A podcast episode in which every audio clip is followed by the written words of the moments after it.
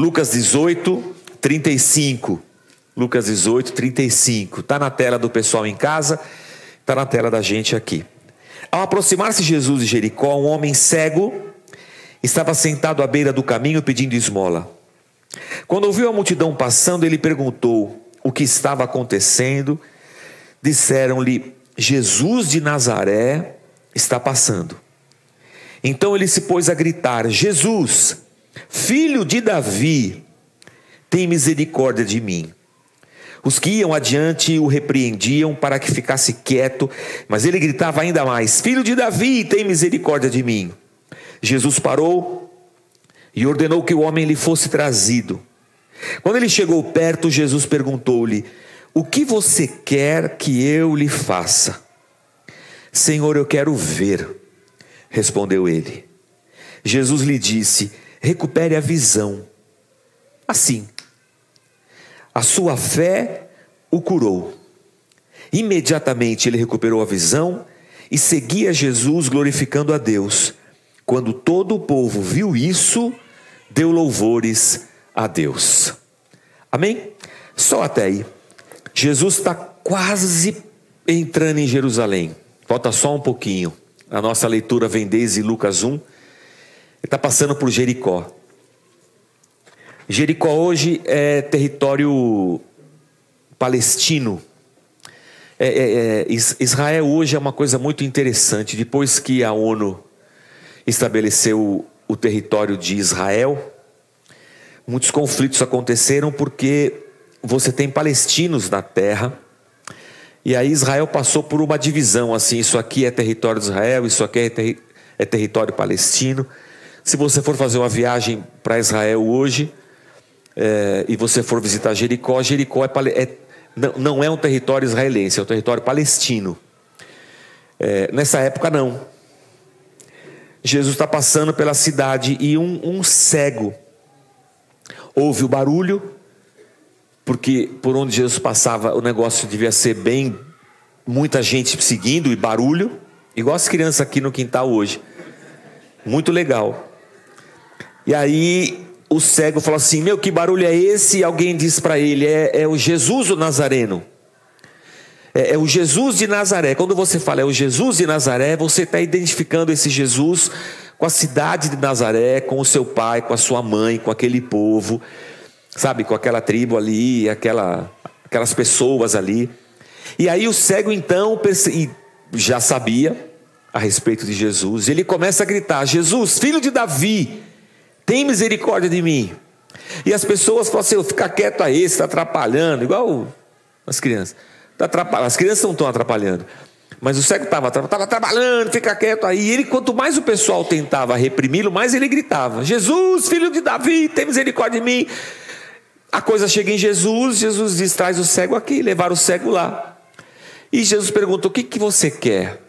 E o cego diz: eu, eu, eu quero ver Jesus. Ele falou assim: tá bom. E num, num milagre, o cego começa a enxergar.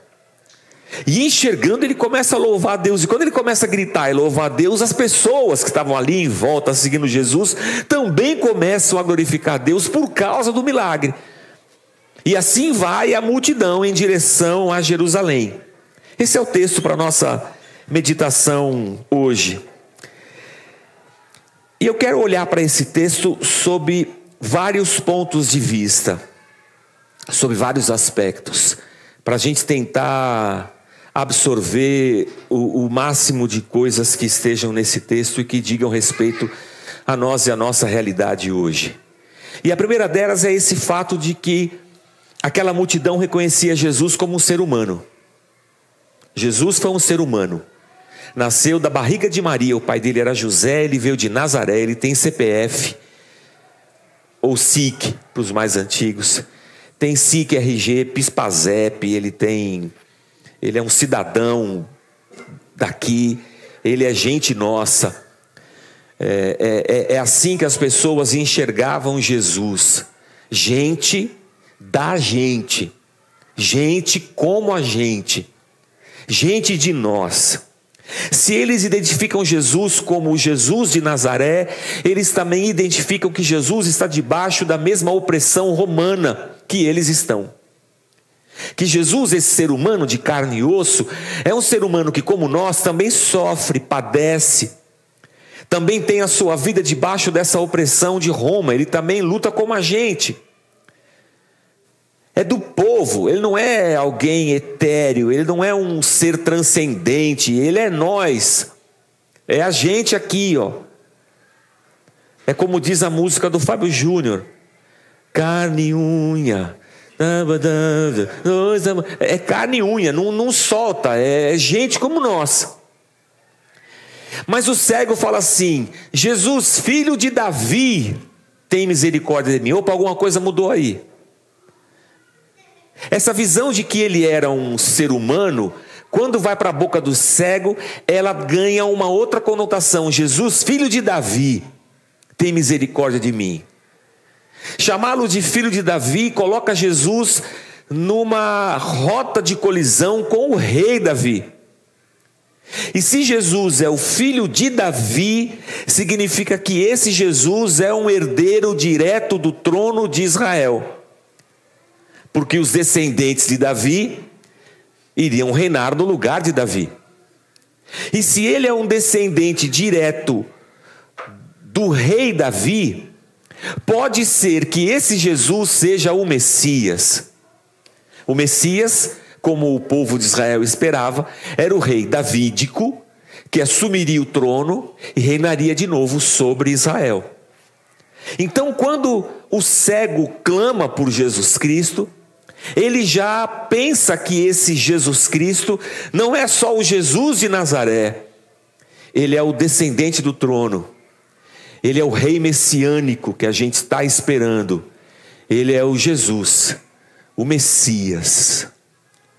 Dá o salto para imaginar que o Messias seria um ser humano, mas seria Deus encarnado, é um salto teológico muito grande, talvez, para aquele momento e na cabeça daquele cego.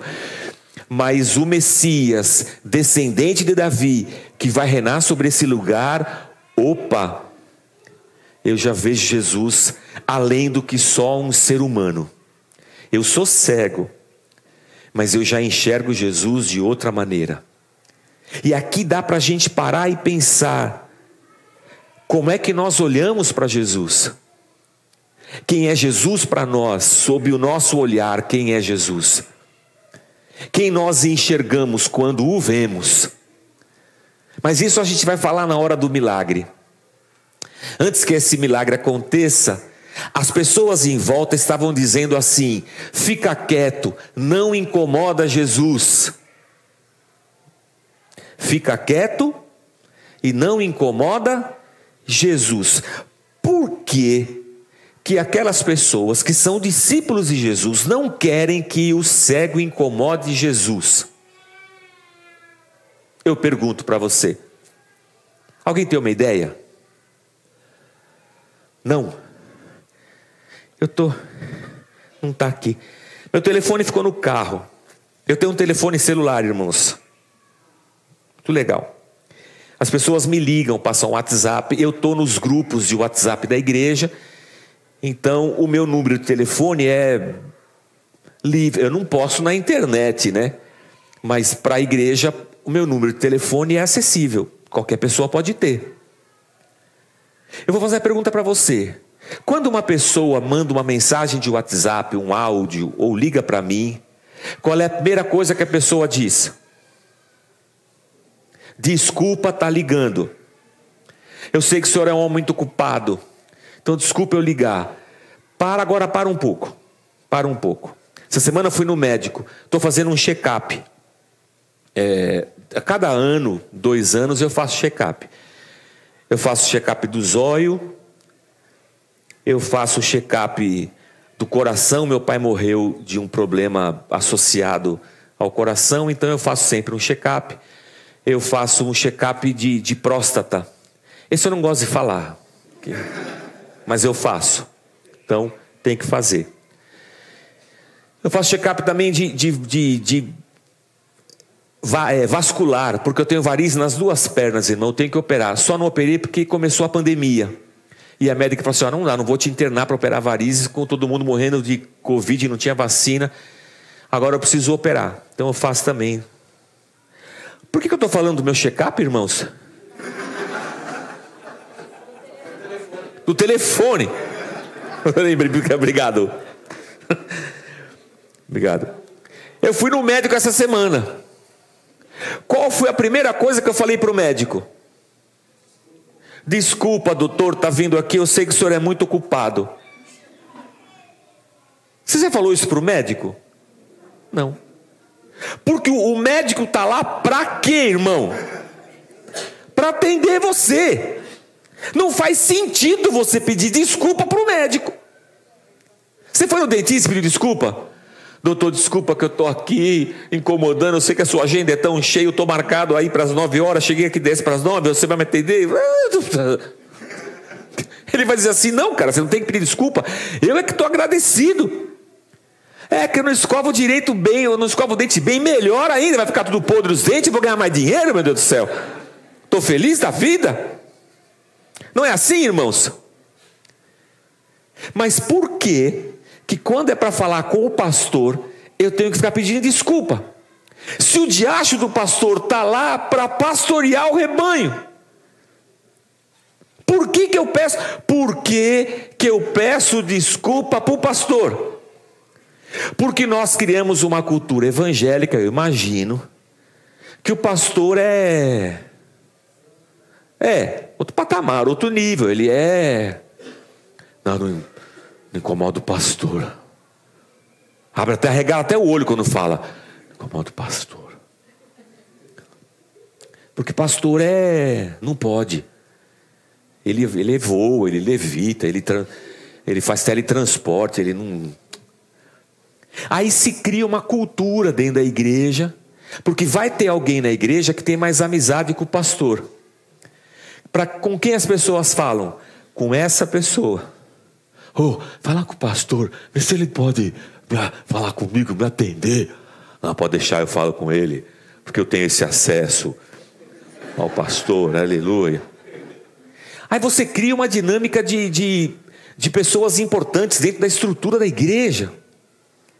Quando eu li esse texto, eu fiquei pensando isso. Os caras, pô, não fala com Jesus, não incomoda ele. Se Jesus não quisesse ser incomodado, não tinha encarnado, gente. Encarnou, virou gente como a gente, agora azar o teu, mano. Vou pedir desculpa pro médico. Tu é médico, meu, azar o teu. Eu tô aqui, tu vai ter que fazer o exame em mim, azar o seu. Foi você que escolheu ser proctologista. Vai, ter que me examinar. Fazer o quê? Eu vou pedir desculpa, desculpa, doutor. Eu vou. Ah, é assim a vida, irmão. Por que, que a gente é assim, irmãos? Por que, vocês pedem desculpa para falar comigo?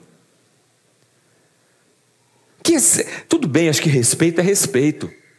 Mas acho que aí está além do respeito, aí já está um negócio que é uma cultura errada dentro das igrejas evangélicas.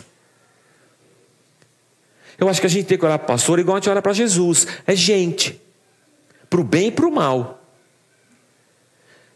Quando eu digo para o bem, eu tenho que olhar para Jesus por bem, porque assim, pô, tá, tá com a gente, vamos conversar.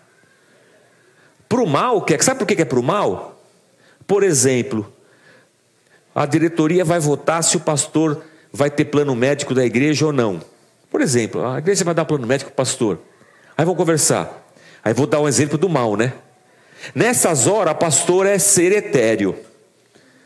Ele, ele não fica doente.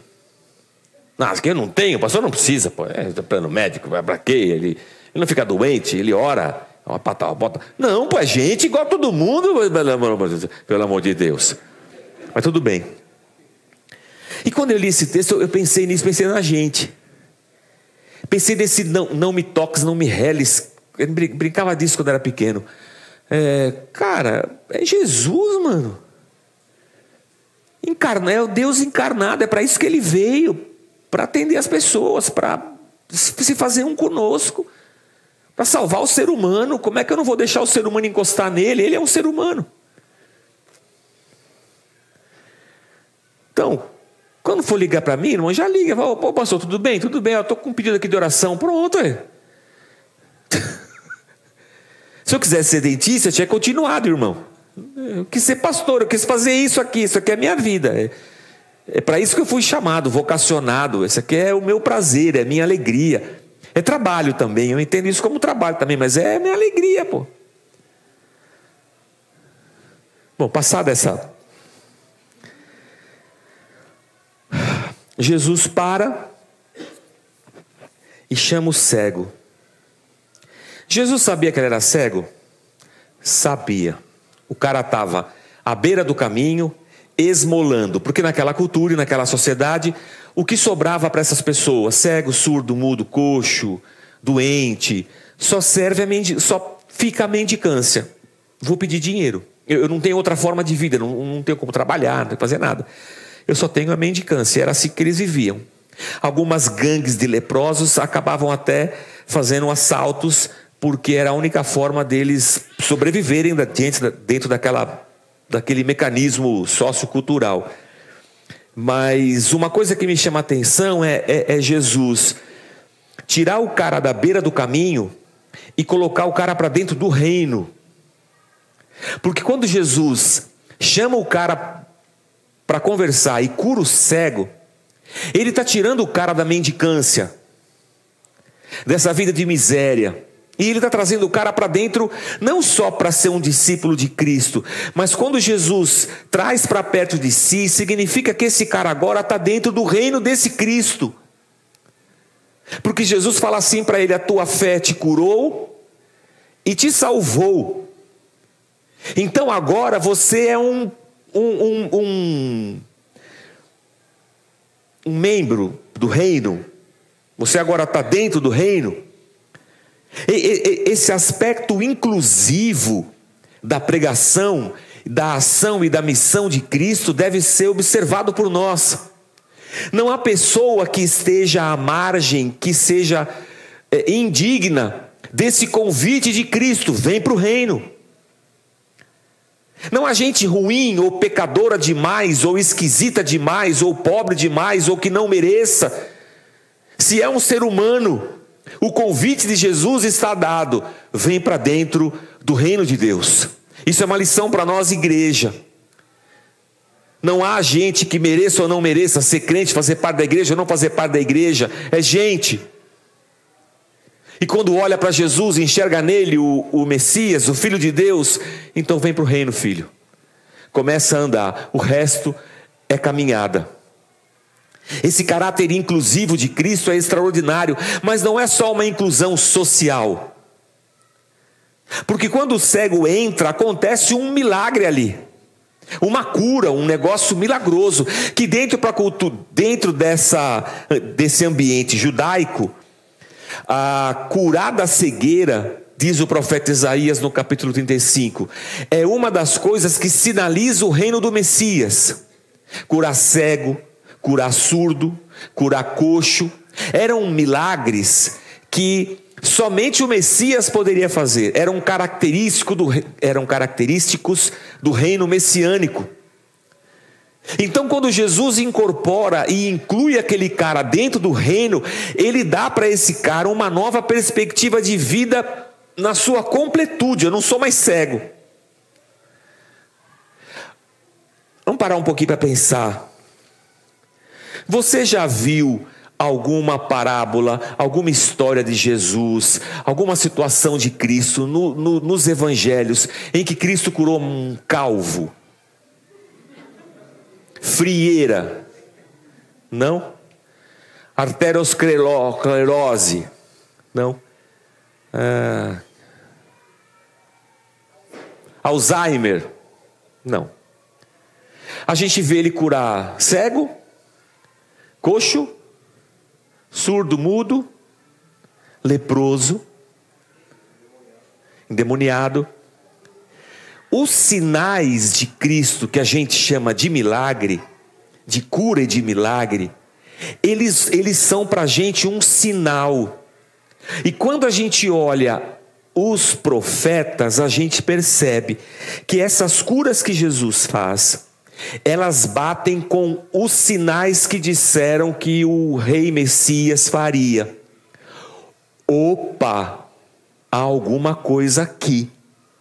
A questão do leproso é uma cura cerimonial, porque o leproso não podia ir para a igreja, por exemplo. Quando Jesus vem e cura o leproso, ele está incluindo o leproso dentro dessa estrutura que é o reino de Deus. E os outros sinais, cego, surdo, mudo, coxo e essas coisas. Ah, o senhor quer dizer para mim então, pastor, que mais do que um milagre, é o sinal de que ele é o Messias? Sim, é o sinal de que ele é o Messias. Jesus abriu um hospital? vou abrir um hospital. A gente quer, a gente abriria. Abrimos um hospital. Hospital evangélico Jesus de Nazaré. Nós bota Jesus na porta, bota os doentes em fila e Jesus vai só cura, tá? Horário comercial, hein, gente? Que eu estou cansado aqui. Para para almoço. Ele ia curar todo mundo de doença. Foi para isso que Jesus veio? Curar todo mundo de doença? Não. Ele veio salvar e libertar o homem da morte que lhe estava imposta como condenação por causa do pecado. E trazer esse povo todo para dentro do reino. Mas, pastor, eu não posso usar esse texto para dizer que Jesus vai curar todo mundo. Venha para a igreja, você vai ser curado. Eu acho que é um passo muito grande, um salto muito grande, e que atribui a Cristo um curandeirismo que não foi missão dele.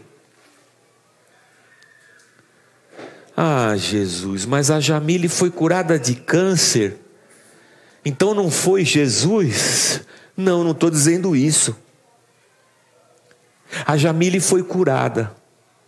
O Joabe, que era aqui da nossa comunidade, não foi e morreu de câncer. Aí eu falo assim, mas por que Jesus curou a Jamile e não curou o Joabe? Todo mundo que tem câncer vai ser curado? Todo mundo que pegar Covid vai ser curado ou vai morrer? De toda enfermidade nós seremos curados. Quando nós, nós olhamos para o milagre e nos apegamos a ele, nós podemos perder o foco e nos cegarmos para a real missão do Cristo. E a missão de Cristo é: vem para dentro do reino, e um sinal é mostrado que no reino desse Cristo, no reino messiânico de Cristo, na sua volta, Lá não haverá doença, nem coxo, nem manco, nem leproso, pessoa suja que não mereça a Deus. Lá os olhos serão abertos, os ouvidos, e lá todo mundo vai ter uma vida diferente dessa opressiva que a gente tem aqui. Isso é um sinal do que vai acontecer. Mas você não acha, Jorge, que quando a gente se converte, Jesus abençoa a gente, lógico. Ô oh, meu Pai, é lógico que Ele nos abençoa. O que não significa que a nossa jornada vai ser simples isenta, blindada de dificuldades, de lutas ou de enfermidades. Não, não significa isso. O que significa é que eu estou numa jornada do reino, mas que nessa vida aqui eu vou ter os percalços da vida. O que não muda quem Deus é e não muda a maneira como eu enxergo Deus. Aqui volto para a questão da cegueira, irmãos. Na nossa expectativa humana, a gente espera que Jesus seja esse curandeiro, libertador, que resolva todos os nossos problemas. E é isso que a gente prega para as pessoas. Entrega a tua vida para Jesus, tua vida vai melhorar. Não, olha, vai, tudo vai dar certo. Porque isso é um, isso é um, um marketing é, é negativo e mentiroso. Mas eu espero isso. Vou até abrir um parênteses aqui. Você lembra quando aqueles dois discípulos, após a morte de Jesus, estavam indo embora para Emaús? E Jesus ficou conversando com eles e eles não reconheciam Jesus. E aí, o que vocês estão falando? E os dois discípulos falam assim: É, você não estava em Jerusalém? Você não está sabendo que morreu o Messias? A gente achava que ele era o escolhido de Deus, que ele era o Messias. A gente achava que não sei o quê, mas não, ele morreu. Olha aí, expectativa versus realidade. Eu achava que ele ia ser assim, mas ele não é. Então, cego como estou, eu vou embora de Jerusalém, o lugar da ressurreição. A vida, irmãos, aqui vou para uma aplicação fora do texto, metafórica. A vida cega a gente. A vida cega a gente. Para quem Deus é, para quem é o Cristo, até para o sentido da vida. A gente vive um momento da sociedade, irmãos, de desesperança. Desesperança. Os nossos jovens, nossos adolescentes, eles vivem um momento da história humana de uma desesperança e de uma falta de sentido muito grande. Quando eu era pequeno, meu pai falava assim: que eu tinha que trabalhar, casar, ter uma profissão. Essas coisas eram sólidas. Casou, não separa mais. Arrumou um emprego, vai aposentar. E na cabeça dos meus pais, casar, ter um bom emprego, trabalhar, isso aí é alegria. Essa é a vida. É assim. Mas e os jovens de hoje? Não, irmãos, eles não querem casar. E trabalhar e aposentar? Nada. Eu fico num emprego hoje, amanhã já troquei por outro. E depois por outro. E por outro. Porque essa geração que a gente vive, todas essas coisas sólidas, família, Deus, fé, religião, casamento, essa solidez, homem, mulher, vai ser homem a vida inteira, vai ser mulher, todas essas coisas que na nossa criação é, nos davam uma sensação de solidez, hoje já não são mais sólidas. Elas foram implodidas pela nossa cultura. E como é que é hoje, pastor? Hoje é tudo líquido, irmãos. Escorre. Hoje é tudo é líquido. Casamento, líquido. Deus, mas não existe. Família, família os amigos. Que mais? O, o que acontece? Viva esse momento e seja feliz. Mas como é que eu posso ser feliz se nada nessa minha experiência me sustenta? Não há razão nem esperança. Vou viver para quê? Que tipo de solidez essa vida me apresenta ou me oferece? E isso causa, irmãos, uma desesperança gigantesca. De jovens à beira do suicídio, se cortando, mergulhando em overdoses, sem nenhuma expectativa de futuro. Não vou dizer de certo ou errado, estou dizendo de de cosmovisão. É essa cosmovisão desse tempo que a gente vive. A questão é que nessa mistura da nossa visão de mundo com a sociedade, nós vamos ficando cego para Deus, para a solidez da nossa esperança em Cristo Jesus. Que não importa a doença que eu esteja passando agora, eu fui incluído dentro do reino de Deus, e esse reino está me sinalizando que toda enfermidade em Cristo será curada. Que em Cristo há uma esperança de vida que é muito melhor do que essa vida que eu tenho hoje. E que andando com Cristo eu sei que as bênçãos dessa caminhada me alcançarão. O que não significa que eu tenho uma riqueza garantida ou cura para todas as enfermidades. O que significa para mim, de verdade, é que o Cristo, o Filho de Deus encarnado, andou e viveu como eu. E agora, quando eu ando e vivo, a promessa dele é: eu estarei com vocês todos os dias, até a consumação dos séculos. E enquanto eu estou andando aqui nas minhas lutas da vida, eu tenho a certeza absoluta que Jesus está andando comigo. E tudo que eu sinto aqui, Ele sente ali. E tudo que eu sofro aqui, Ele sofreu ali. E tudo que eu morro aqui, Ele morreu ali, encravado na cruz. E Ele fala assim para mim: tenha bom ânimo, filho. Eu venci o mundo. Eu sei o que você está passando. Eu tenho um alívio para você. E ele pergunta assim para o cego: O que, que você quer? É lógico que eu quero ver. Não sei. Não sei.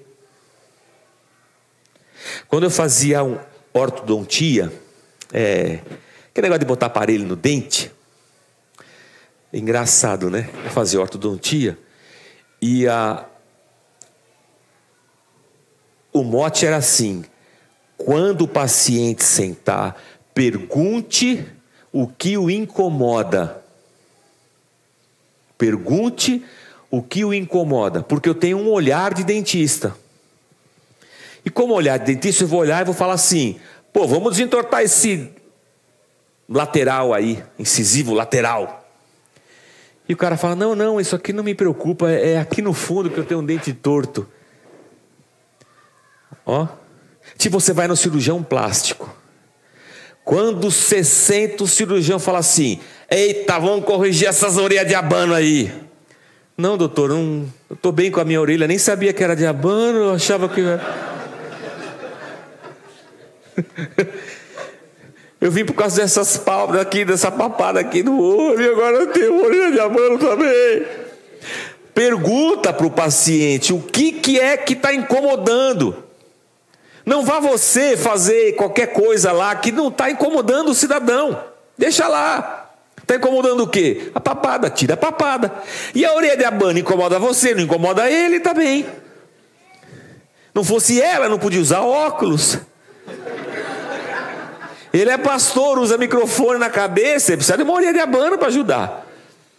Faz, ele faz uma boquinha no circo, ele voa igual o, o Dumbo. Sabe por quê, irmãos? Tem coisa que a gente quer e não precisa. E tem coisa que a gente precisa, mas a gente não quer. Nós é, nós é um, nós é nós é, irmãos. Nós é. Quando Jesus pergunta assim: O que quer que eu te faça? Jesus coloca o cego numa condição assim: Qual é a tua oração? Ora para mim. Deixa eu ver se a tua oração é alguma coisa que você realmente precisa, mas nem sabe que você que você precisa, por isso você não quer. Faz a tua oração porque você saber se é alguma coisa que você está querendo muito, mas que você não precisa. Ora para mim, ora. E o cego diz: Oh Jesus, eu quero ver. Eu acho que esse texto convida a gente a uma reflexão a respeito de qual é a minha oração. E a oração, irmãos, diz muito, diz muito respeito a quem nós somos ao que nós acreditamos, qual é a nossa visão de Deus e o quão próximo nós estamos da vontade de Deus ou não. Esse texto não é só um convite, venha, Deus vai fazer um milagre. Esse convite é venha, ore, deixa eu ver se você está entendendo. E eu acredito que nesse domingo, Deus está convidando a gente para uma jornada não só de seguir a Jesus Cristo, mas a uma jornada de oração. Uma, uma oração que conduz a gente em dois caminhos: para conhecer o Cristo, que não é só o Jesus de Nazaré, ele é o filho de Davi, ele é o Cordeiro de Deus, ele é Deus encarnado. Tudo que ele faz é um sinal da vida que ele tem para a gente. Ele é Senhor soberano mas é também um, um, um, um caminho que vem para dentro de mim, para eu descobrir quais são as intenções do meu coração, as minhas expectativas. E não é à toa que quando os dois discípulos no caminho de Emaús estavam indo, e quando os olhos deles se abrem no partir do pão, eles falam: Meu, a gente estava cego e eu não estava vendo quem era Jesus. E nós precisamos, nessa jornada de oração, precisamos que os nossos olhos sejam abertos para Cristo, o Filho de Deus. Para esse Jesus que caminhou caminhos que nos permitem hoje caminhá-los. Foi Ele quem abriu as portas, foi Ele quem nos conduziu até o Pai. E agora a gente anda e fala: Jesus não me entende. Não, ele passou por isso. Jesus não sabe o que eu estou sofrendo. Não, ele, ele sofreu isso na cruz. Porque Jesus não me cura, ele carregou essa doença aí lá na cruz do Calvário. Mas desculpa, nessa vida aqui, pós, é, pós queda, nesse mundo caído, é, é, não são todas as enfermidades que nós encontraremos cura. Alguma delas vai matar a gente. Ai, pastor, não fala disso. Alguma doença vai matar a gente. Ou uma doença, ou um acidente, uma queda de avião. Por isso que eu não gosto de andar de, andar de avião com resgate. Não gosto, irmão, porque uma hora vai cair. Eu só não quero estar lá dentro, né? Não de carro. Carro, carro, carro não cai, né? Bate, mas não cai. Em algum momento a gente vai. Feliz aquele que morreu do quê? De velhice. Essa é uma benção, irmãos. Morreu dormindo. Isso é melhor ainda. Eu dormi, quando acordo já está no céu. Nossa, dormi muito, hein, meu? Esse é o melhor, esse é o melhor. Mas não é todo mundo que. Tem gente que sofre muito. Tem gente que sofre muito. De doenças das mais terríveis. E que traz sofrimento para todo mundo em volta. Mas mesmo em meio àquele sofrimento, os meus olhos abertos vão dizer: Cristo padeceu tudo isso e mais na cruz por mim, para deixar para mim um sinal que no reino de Deus, que me aguarda, não haverá enfermidade. E os meus olhos estão abertos para essa realidade, que eu posso não experimentá-la aqui, porque esse mundo é um mundo decaído, mas Ele está me preparando para lá, Ele me incluiu em um reino e uma nova realidade e eu estou aqui enxergando a graça e a bondade de Deus em tudo e em todo o tempo. Que os nossos olhos, irmãos, se abram. Que o nosso coração se derrame diante do Senhor em gratidão. Que as nossas expectativas elas sejam confrontadas pela vontade de Deus e assim a gente seja curado das ansiedades que nos cercam e que a gente se adeque à vontade de Deus, eu acho que a oração passa por esse caminho. Em algum momento eu percebo, eu acho que eu estou fazendo a oração errada. Senhor, cura esse marido, Senhor, cura esse marido, Senhor, muda esse homem. Ele não bota um prego na parede, Senhor. Senhor, acho que esse homem nunca vai botar um prego na parede. Seria muito Deus eu pedir para o Senhor me ensinar a pregar? Prego na parede. Senhor, será que tem alguém lá na comunidade que trabalha de marido de aluguel? Estou orando aqui, Senhor, porque ele é um chato de galocha, mas eu também sou uma crica, meu Pai. Agora que eu estou percebendo. O Senhor pode me curar, Senhor? Senhor, eu estou despejando em Ti todas as minhas ansiedades, como se o Senhor não cuidasse de mim. E agora nessas orações aqui eu estou percebendo que a questão não é, não é o Senhor que está doente, que não está olhando para mim, sou eu que estou ansioso demais. Ah, meu Deus, era eu o problema. Aleluia. É uma benção. A caminhada da, da oração nos ajusta à vontade do Pai coloca a gente dentro da vontade de Deus. A gente não muda a agenda de Deus com a nossa oração. É a gente que se adequa à vontade dele. O que, que você quer? Deixa eu ver o que está nesse coração, o que te atormenta, o que te coloca em ansiedade, em angústia. Fala para mim, eu, eu vou arrumar você, vou te ajudar. Que o Senhor nos arrume, irmãos, cada um de nós na nossa jornada.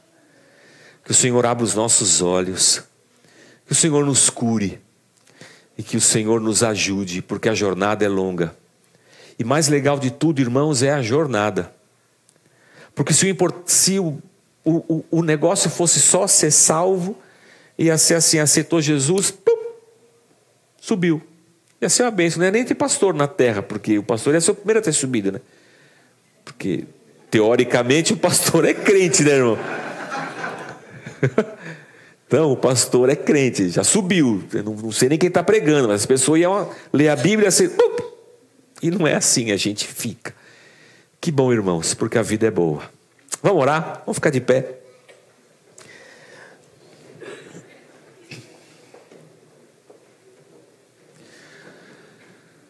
Pastor, então eu posso te ligar? Pode. Não vai incomodar? Não, irmão. Não, é para isso que eu estou aqui. Mas que hora é melhor te ligar, irmão? Ou pastor? A hora que você precisar, né? A melhor hora para você ligar é a hora que você precisar. A hora que você lembrar que você precisa, você liga. É assim que funciona. Não, Marcão. Vamos orar e derrubar a transmissão, então, irmãos. Senhor, obrigado por esse tempo. Obrigado pela tua palavra. E Senhor, a, a, gente quer falar uma coisa aqui, Deus. A gente anda muito ansioso. Não só ansiosos, Senhor, nós andamos cegos. Porque às vezes, mergulhados nos nossos problemas, nós não te enxergamos, Senhor. No fundo, nós achamos que o Senhor não está nos vendo, quando somos nós que não te vemos. A gente acha que o Senhor não, não nos ajuda, que o Senhor está distante. A gente tem tanta ideia errada, Senhor. Por isso que nessa oração eu te peço, Deus, abre os nossos olhos, abre os nossos olhos, Senhor, para enxergarmos a tua misericórdia, a tua graça, o teu amor, a tua bondade, o teu cuidado, a tua proximidade, mais do que estar próximo de nós, o Senhor foi um de nós na pessoa do Filho. O Senhor encarnou nas nossas mazelas, nas nossas enfermidades e doenças, e o Senhor padeceu na cruz na pessoa do Filho, carregando sobre si todas as nossas enfermidades. Deus, não há nada mais próximo do que isso. Abre os nossos olhos para que a gente enxergue isso, Senhor. E enxergando isso, Senhor, a gente supere as nossas ansiedades. A gente tem um pouco mais de paz, de alegria, para aproveitar a vida que o Senhor nos deu, mesmo em meio às enfermidades. Para sermos felizes, Pai, em comunhão com os nossos irmãos, com a família, com a esposa, com os filhos, com a vida, com os amigos. Deus, a gente fica tão enfurnado esperando que as coisas aconteçam e a gente esquece de viver e ser feliz. Pela vida que o Senhor nos deu, Deus abre os nossos olhos e que a gente enxergue como tu és bom, como a vida é boa. Que os nossos olhos se encham de esperança, Senhor, de esperança, Pai que vivamos a vida com mais leveza, que a gente seja como aquele cego, que a gente comece a pular, porque o Senhor fez grandes coisas por nós, por isso nós estamos alegres. E que percalços da vida não nos entristeçam nessa jornada maravilhosa que nós estamos em direção ao Reino Eterno. Que sejamos pessoas mais esperançosas, felizes, leves Ajuda a gente, Pai. Livra-nos da cegueira. E obrigado porque o Senhor nos tirou da beira do caminho, da mendicância. O Senhor tirou a gente de um lugar em que ninguém nos via, e o Senhor nos trouxe para o centro da tua vontade, e o Senhor nos fez filhos. Nós te agradecemos por isso, Pai. Nos abençoa nos leve em paz para as nossas casas. É o que nós oramos nessa manhã em nome de Jesus Cristo, teu filho amado. Amém, Senhor. Amém. Graças a Deus.